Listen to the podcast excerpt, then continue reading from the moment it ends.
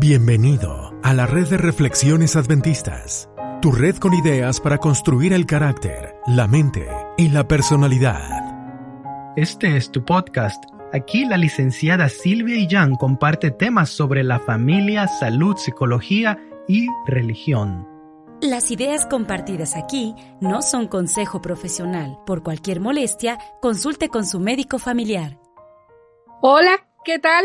Estamos en junio de 2020 y es un motivo de gran gozo para mí iniciar este programa que forma parte de Adventist Reflections y lo hemos titulado Charlas de Vida. ¿Por qué?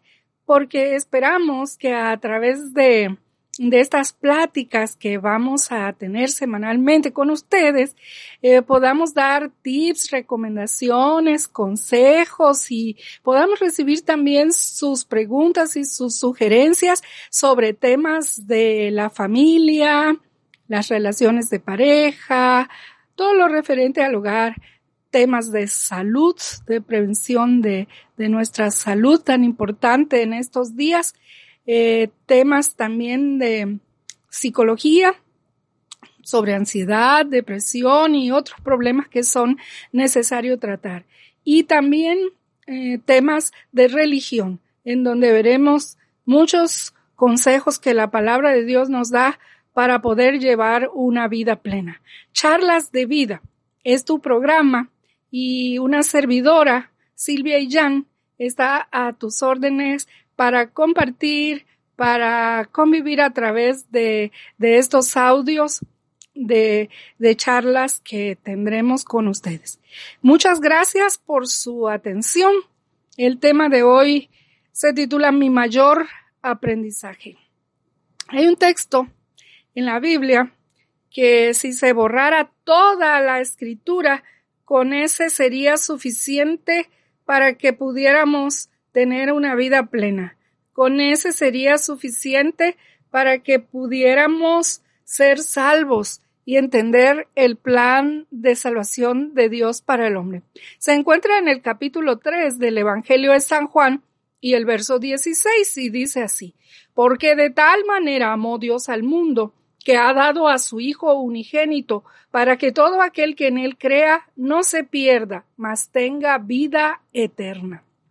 Alguien me dijo una vez que si se borrara toda la Biblia y solo aprendiéramos este pasaje, que quedara nada más este texto, eso sería suficiente para ser salvo. Y es verdad. Analicemos lo que dice. De tal manera amó Dios al mundo, que dio su Hijo para salvarnos. Esa es la vida eterna. He caminado mucho He pasado muchas lluvias, lunas, fríos, calores, he vivido y gracias al Altísimo sigo de pie porque vivo de rodillas. Mi mente está en audiencia uh, con la mente infinita. Cada día que pasa lo hago más y más.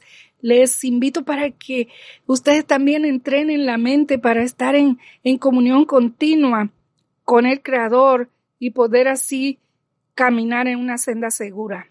En ese caminar yo he visto muchas cosas. No digo que todo, porque eso nadie.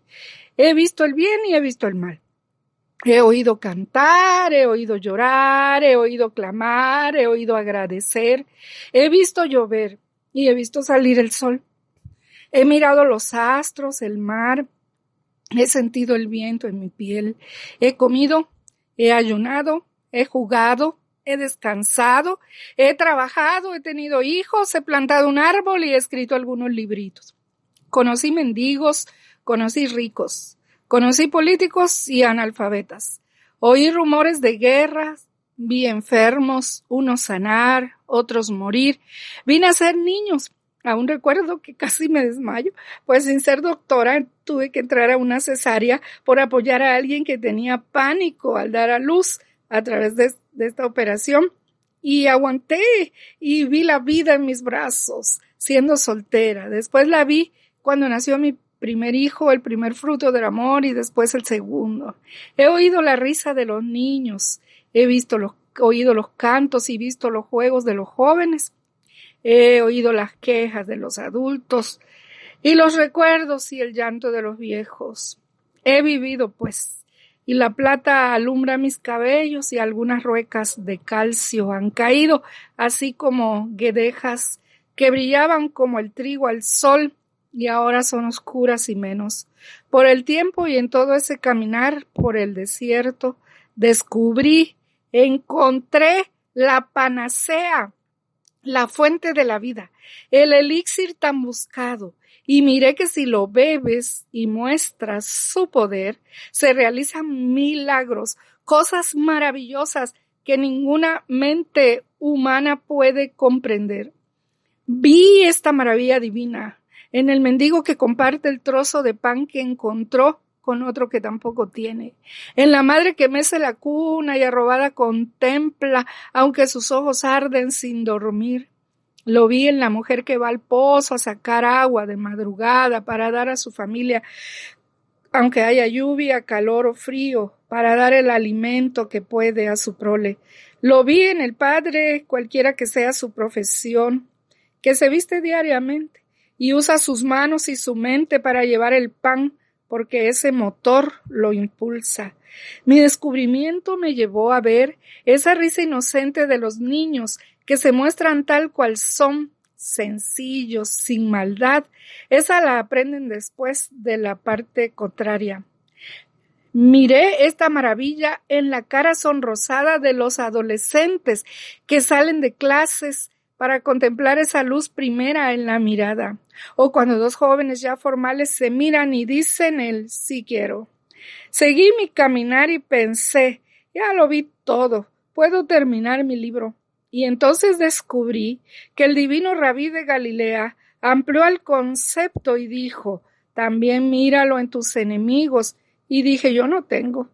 En cualquiera que te haya hecho sufrir, en cualquiera que quizá oculto te ha querido hacer daño, en aquellos que tan rudos jamás dirán gracias, porque solo tienen rabia en el corazón. Míralo allí, si hay, es el mismo gen. En algunos seres está muy oculto.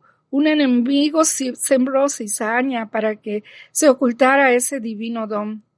Y entonces miré, y sí, aún en los caídos en los viles, en los despreciados, en los rudos, en los que sufren odio con razón o sin ella.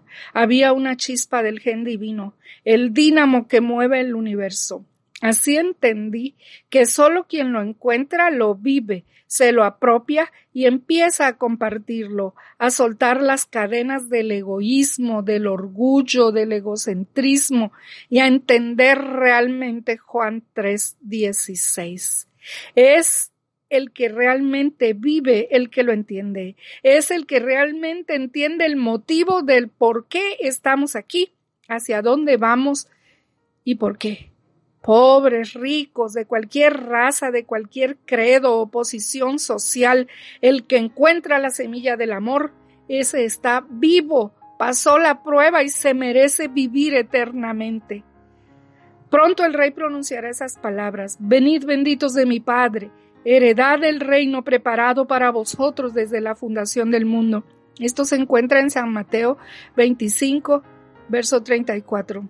El reino del amor, el reino de Dios, porque el que no ama no conoce a Dios, porque Dios es amor.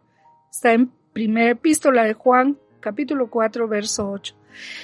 Ah, mis amados, derrame el Altísimo su amor infinito, sanador, perdonador sobre cada corazón necesitado y llene así la tierra con su gloria, que podamos encontrarnos con aquel que es el amor, Dios, y podamos tenerlo plenamente en nuestro corazón y derramarlo donde vamos caminando para salpicar al mundo el mundo necesita amor y nosotros podemos darlo si Dios mora en nuestro corazón. Que Dios nos bendiga. Bendiciones del Altísimo para todos. Maranata, su amiga Silvia y Jan. Nos vemos en el próximo programa. Gracias. Recuerda conectar con nosotros, búscanos en Facebook, Instagram, en Twitter como Adventist Reflections Network. Comparte el episodio.